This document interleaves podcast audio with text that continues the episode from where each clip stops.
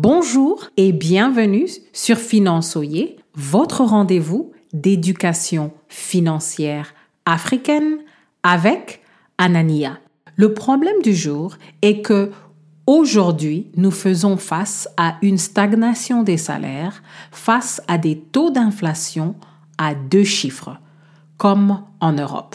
Une des solutions, c'est de vérifier que l'écart entre votre coût de vie et vos augmentations de salaire n'est pas devenu inacceptable. Concrètement, voici ce qu'il faut faire.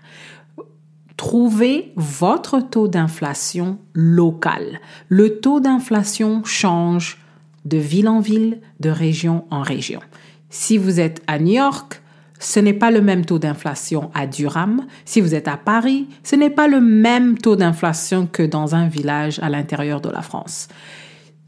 En général, je vais donner un exemple, le taux d'inflation historiquement aux États-Unis était entre 2 et 3% Et nous sommes allés à 8% et 9% Donc si on augmente votre salaire de 1% ou de 2% chaque année, quand vous avez une inflation de 9% ce n'est pas possible. Vous êtes littéralement en train de perdre plus de pouvoir d'achat.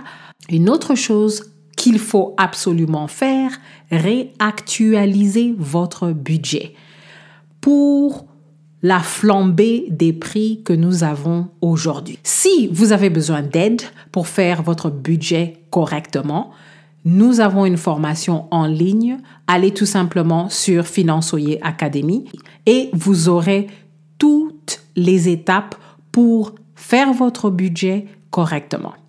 Une chose qu'il faut savoir, si votre employeur ne peut plus suivre le taux d'inflation avec ces augmentations de salaire, il est temps pour vous d'explorer un nouvel emploi, une nouvelle industrie ou un nouveau secteur. La question du jour, est-ce que votre salaire est toujours aussi compétitif qu'il était avant? Pensez-y. Merci beaucoup de nous laisser un avis sur votre plateforme d'écoute et à la prochaine.